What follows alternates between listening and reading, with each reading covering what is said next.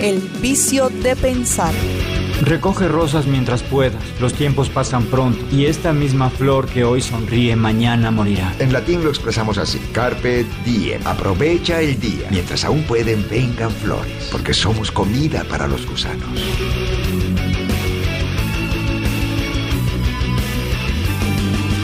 Porque no se trata de las respuestas, sino de incomodar con las preguntas. Hoy, cuando la estupidez se disfraza de virtud, entreguémonos al vicio de pensar. Con Julián González.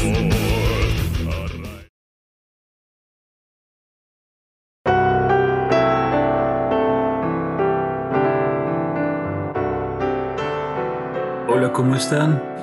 Hoy nuevamente en este vicio de pensar vamos a hablar de lo universal. Lo universal nos hace pensar en la palabra universo. Podríamos decir que el universo es todo lo que existe, incluso si sabemos de su existencia o no. La palabra universo viene del latín como muchas de nuestras palabras que nos acompañan desde sus orígenes, que bien son, como ya dijimos, latinos o también griegos. Universus en latín tiene dos elementos. El primero de ellos, unus, que significa uno, y versus, que vendría a ser como girado o convertido. El universo entonces vendría a comprenderse como uno y todo lo que lo rodea. La primera palabra, unus, nos habla de una unidad, algo que es indivisible.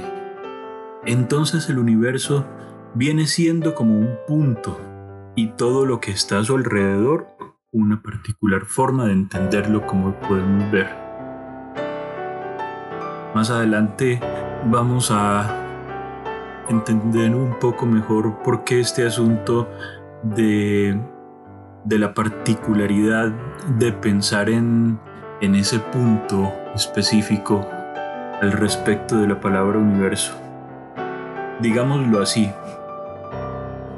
si el punto del que hablamos es nuestro planeta, el universo entonces viene siendo el cosmos, comprendido cosmos como todos los elementos que están fuera de nuestro planeta, estrellas, gas, constelaciones, nebulosas, cometas, materia oscura y todo aquello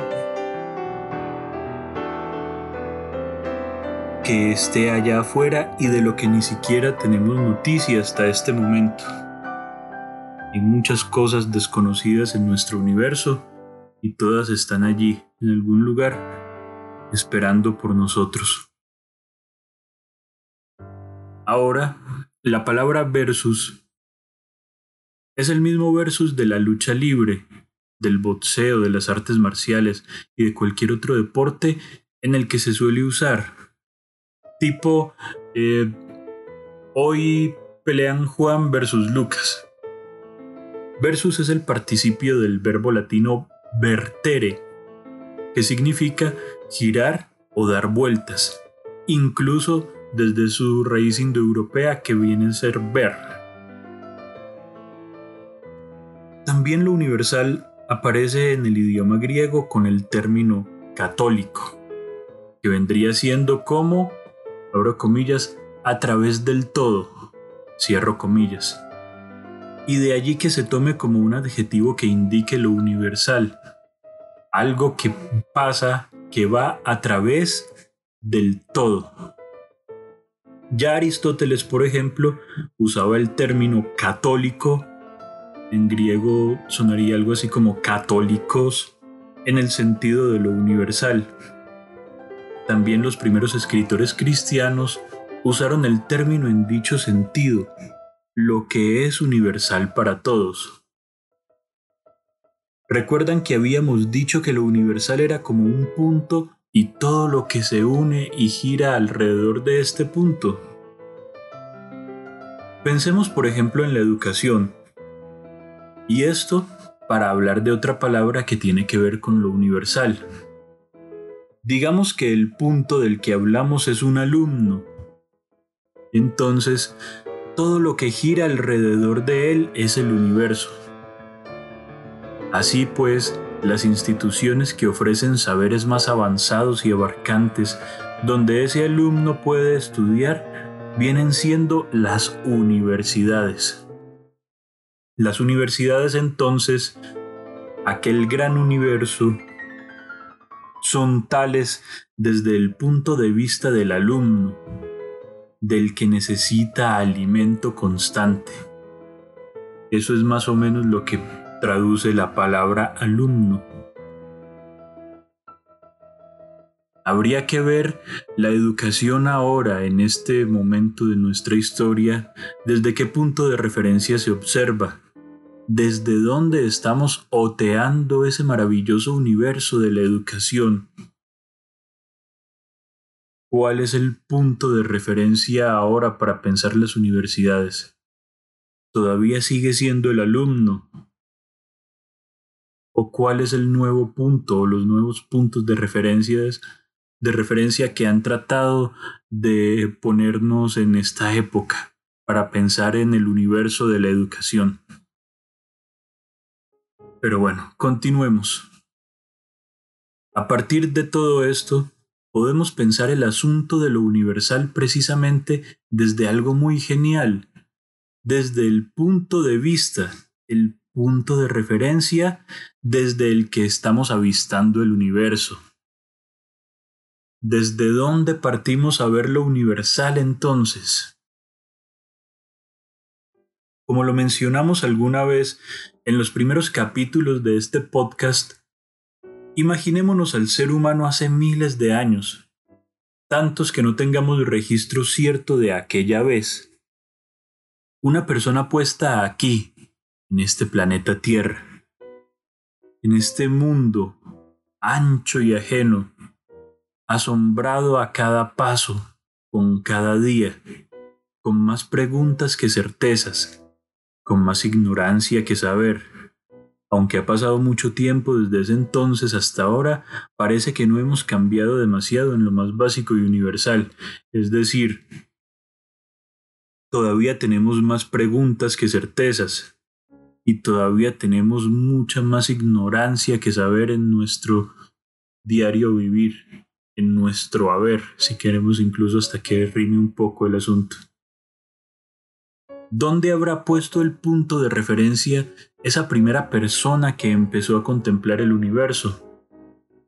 En el cielo que lo cobija, en algún objeto particular con un significado para él, una montaña, un animal, un río, el mar, un árbol, un bosque, un Dios, en él mismo, en sí mismo. Seguramente empezaría a considerar algunos elementos de la naturaleza como aquel punto de referencia.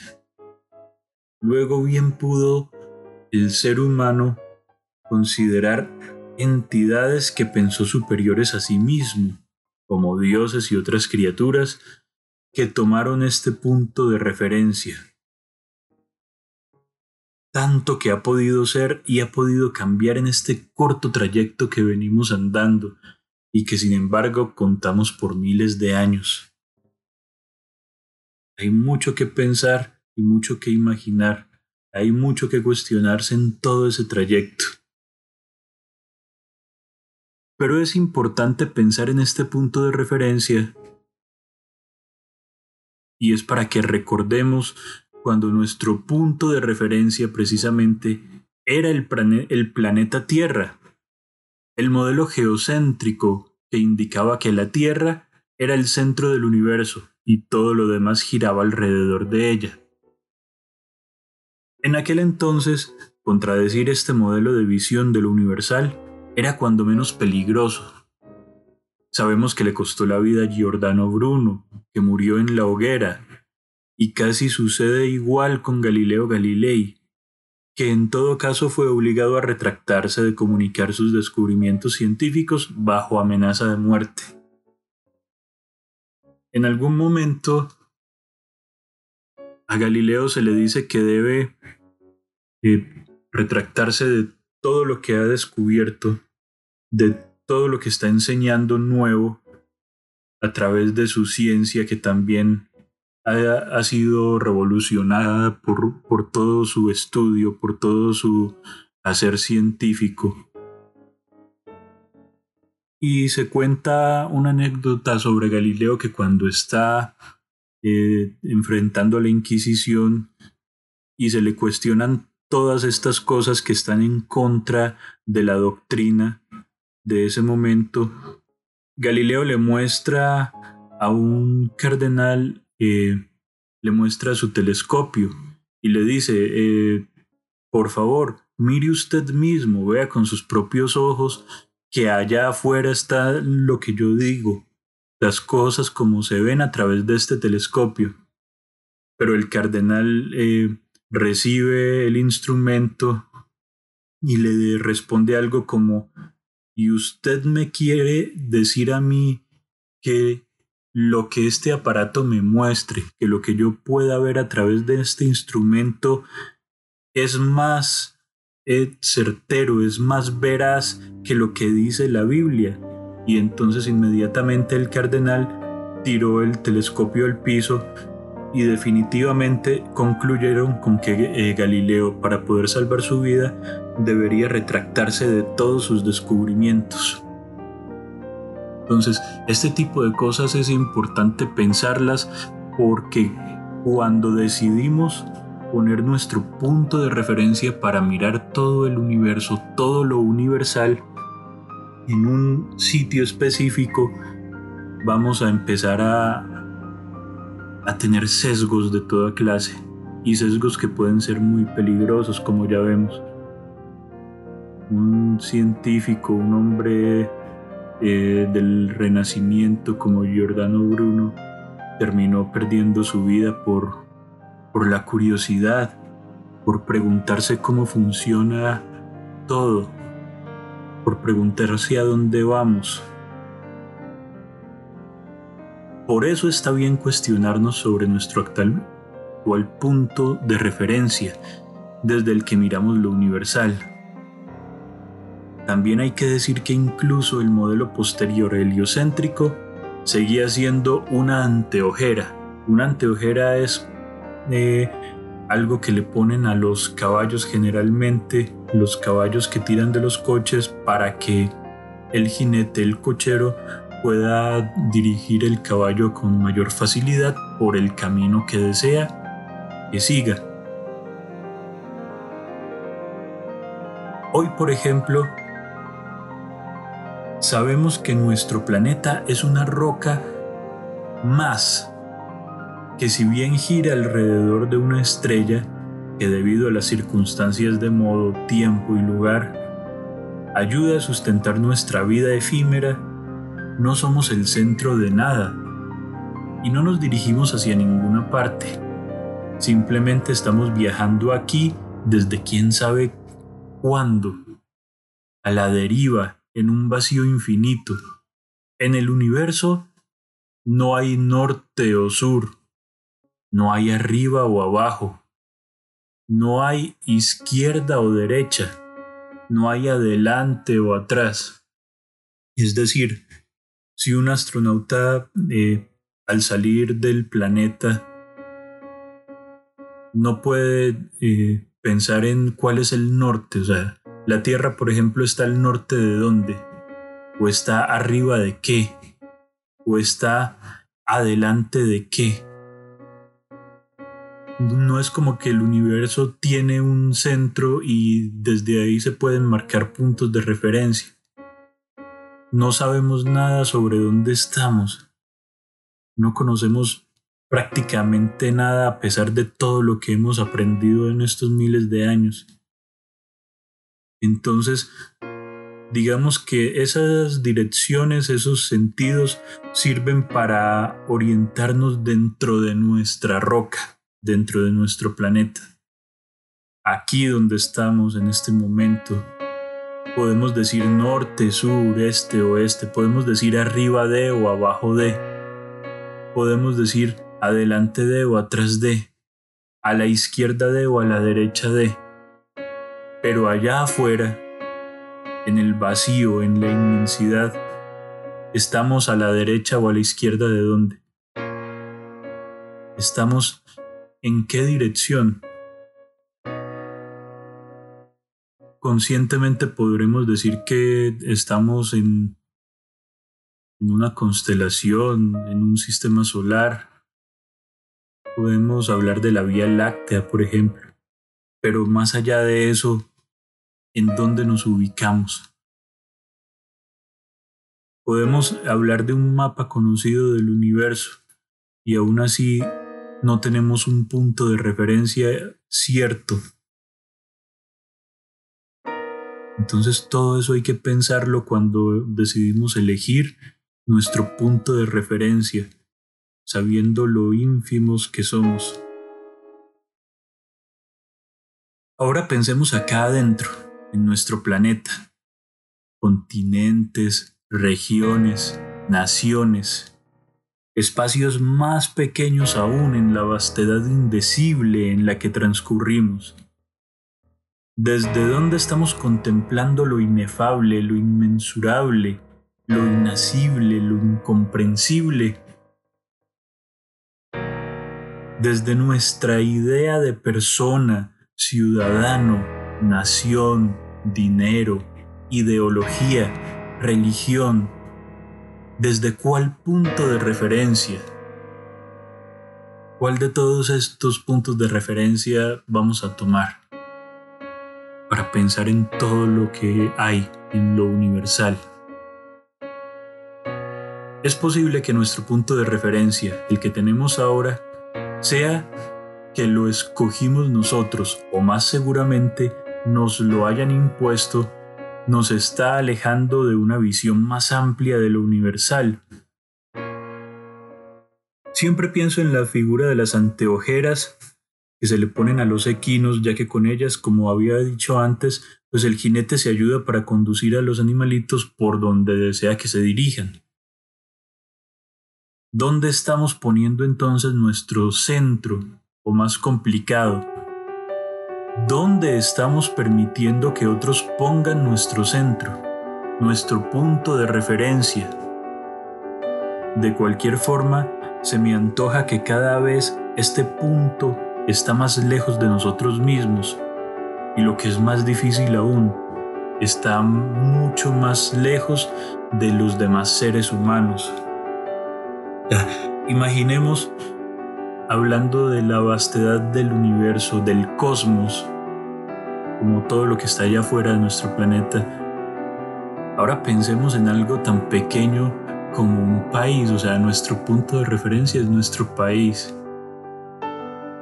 Y, por, digamos, un nacionalismo absurdo, estamos eh, dejando por fuera a un montón de, seres humanos de otras nacionalidades que, que, tienen mucho para ofrecer en sus visiones, en sus cosmovisiones, en sus interpretaciones de lo universal, en su viaje por este universo. Más absurdo todavía lo podemos poner, pensar en, digamos, una ideología política Hoy en día, ¿quién todavía desea seriamente envolverse en una bandera, en un color que represente una idea política tan venidas a menos todas estas cosas? Especialmente en este momento por el que estamos atravesando y que es por el que discurren nuestras vidas. Si antes podíamos pensar que tal vez era un absurdo y un sinsentido, este asunto por el que estamos viviendo en este momento nos hace pensar que ese absurdo y ese sinsentido es mucho peor de lo que tal vez se manifestaba. Entonces, pues digamos que pensar en cosas hay gente con mentalidad mucho más estrecha mi equipo de fútbol, por ejemplo, otro punto de vista, un sesgo mucho más pequeñito no sé, o sea, hay tantas cosas que podemos, que podemos pensar como puntos de referencia para empezar a, a digamos, a limitar nuestro viaje por todo el universo, que, que es mejor no, no tener en cuenta eso.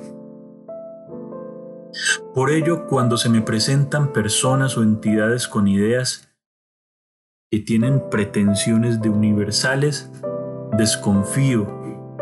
Me producen escosor estas cosas. Como se dice popularmente, me da mala espina. Pues cuando llegan con estas ideas yo me pregunto, ¿qué están guardándose? ¿Qué están dejando de lado? ¿Qué están invisibilizando? ¿A quiénes están desotrando? ¿A quiénes están deshumanizando? Porque si la historia nos ha enseñado algo, nos ha mostrado algo permanente, es que cuando alguien llega y te dice que este es el centro de todo y que desde aquí se debe eh, divisar todo, es porque está dejando afuera un montón de personas las está eh, socavando, les está eh, arrancando su humanidad, les está desotrando, defenestrando. Es muy complicado, es muy complicado pensar ahora en esos centros únicos desde donde se puede comprender un universo tan vasto, tan profundo, tan ignoto, o sea, tan desconocido por ello yo prefiero las periferias a los centros. Desde la periferia se pueden ver más y mejores cosas. Y lo digo pues con muy poco pudor porque si alguien me dice que desde un centro las cosas se pueden ver mejor, ¿por qué yo con mi idea de periferia no puedo sostener también que desde la periferia, desde las esquinas del universo, desde donde nadie se atreve a mirar, todo se puede ver mejor y, se puede alcanzar un, digamos, un ángulo de visión más amplio. De hecho, yo mismo hoy me encuentro en la periferia de mi mundo, invisible, despersonalizado, cuando mucho un número de una estadística más que no dice nada de mí. Ya sabemos que todos nacemos e inmediatamente se nos asigna un número de identidad que nos va a acompañar hasta el día de nuestra muerte, donde se nos asignará otro registro eh, que habla de que ya hemos fallecido y también va a tener otro número. Digamos que cuando empieza nuestra educación temprana se nos asigna un número en los colegios, en los salones, un código por el que, digamos, eh, nos abren un folio, un archivo. Así a través de todo nuestro proceso educativo. Cuando empezamos a trabajar, eh, se nos asigna otro número que es un sueldo Generalmente no es un número que nos guste. A casi todos nos asignan ese número que nos gustaría que fuera muy alto, fuera más extenso, más amplio, más abarcante. Resulta que es todo lo contrario. Pero bueno, así pasa. Siempre se nos, eh, se nos está llevando a través de, números, de estadísticas frías, de estadísticas en un archivo muerto somos eso específicamente. Esta es la situación de millones. Por ello, soy uno. Yo soy uno, como el unus de la palabra universal o universo. Soy indivisible en apariencia. Pero a mi alrededor también hay millones, como lo dije. Hay millones como yo. O sea, hay millones de, de unidades, de unus. Y estamos en las mismas condiciones, fuera de los centros, con un mundo vasto para aventurarse y relacionarse. Imagínense, relacionarme con esos otros millones de referentes, eso es a mi parecer una experiencia de lo universal más completa, edificante y valiosa. Conocer y aprender de lo que los otros han visto y aprendido a su vez, de sus caminos, sus búsquedas. Esa es una experiencia que una pretensión única de universalidad seguro no me va a permitir, no me lo permitirá. Como sujeto, en esta roca a la deriva, voy a sujetarme. Es el asunto del lenguaje siempre es maravilloso, es sorprendente, es gracioso, es, es genial desde todos los puntos de vista, además porque en otras ocasiones lo he dicho, no solamente somos un lenguaje vivo, el lenguaje nos habita, el lenguaje nos habla a nosotros en últimas. Entonces, la palabra sujeto como relación a la persona, al ser humano, la vemos en ejemplos como el sujeto de derechos. También nos indica que estamos sujetos del verbo sujetar. Estamos asidos, agarrados de algo. Estamos agarrados a algo de lo que no queremos soltarnos. Estamos sujetos, por ejemplo, a nuestro planeta Tierra. Estamos sujetos a este, eh, este terruño que llamamos planeta Tierra, a esta roca que va a la deriva, como yo ya se los mencioné. Estamos sujetos a eso, somos sujetos sujetados a la Tierra, pero también somos sujetos, estamos sujetados a un idioma, a un, a un credo en algunas eh, ocasiones, a una bandera, muchas cosas, nos sujetamos diariamente a muchas cosas. Entonces, digamos que como sujeto en esta roca a la deriva, voy a sujetarme a los buenos momentos, a las buenas personas. Que este sea como el viaje de Odiseo y de regreso a Ítaca lleno de aventuras y aprendizajes, sin más riqueza que el viaje mismo. Finalmente, pues lo universal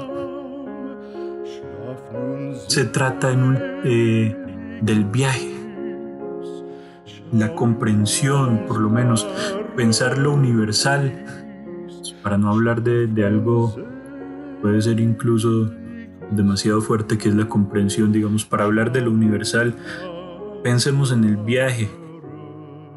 ¿Por qué vamos a hacer un viaje en una línea recta? Y tal vez en una línea recta que no hemos trazado nosotros, sino que alguien más trazó para nosotros. Viajemos eh, a la deriva también, tomemos diferentes caminos, tomemos el camino de asfalto, pero también el camino de tierra, eh, internémonos por donde podamos.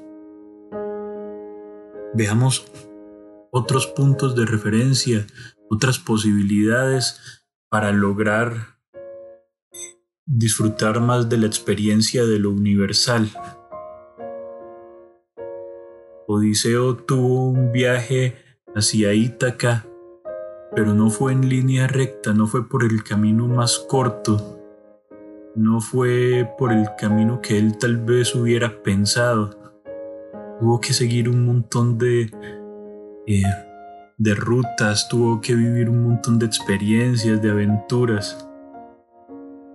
De eso se trata la experiencia del universal y a través de ese camino, durante ese recorrido, encontrarnos con cualquier cantidad de personas que van haciendo su propia ruta a la vez y que van a enriquecer eh, la nuestra digamos, por, por algún momento, en algunas ocasiones. No nos cerremos a las posibilidades que nos abren los demás puntos de referencia a través de los que se eh, vive la experiencia de lo universal.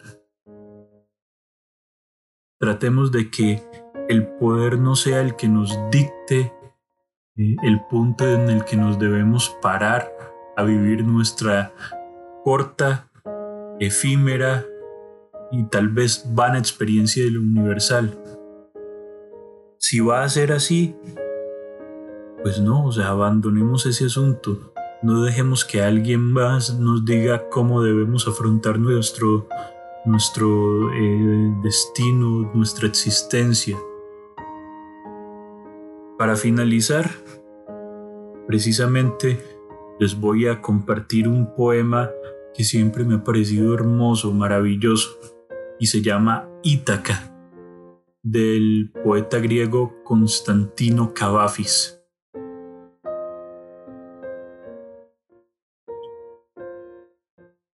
Cuando te encuentres de camino a Ítaca, desea que sea largo el camino, lleno de aventuras, lleno de conocimientos. A los lestrigones y a los cíclopes, enojado Poseidón, no temas.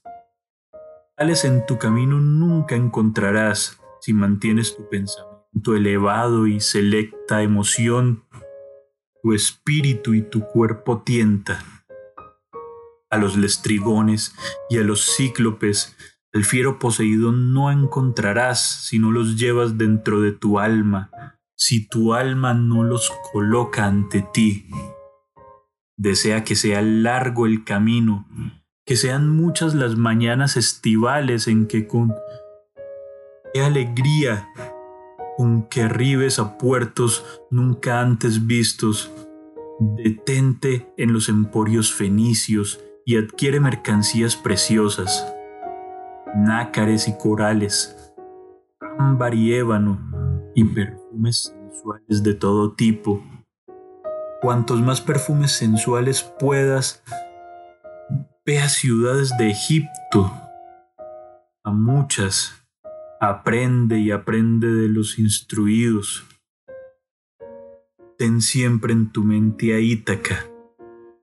La llegada allí es tu destino no apresures tu viaje en absoluto.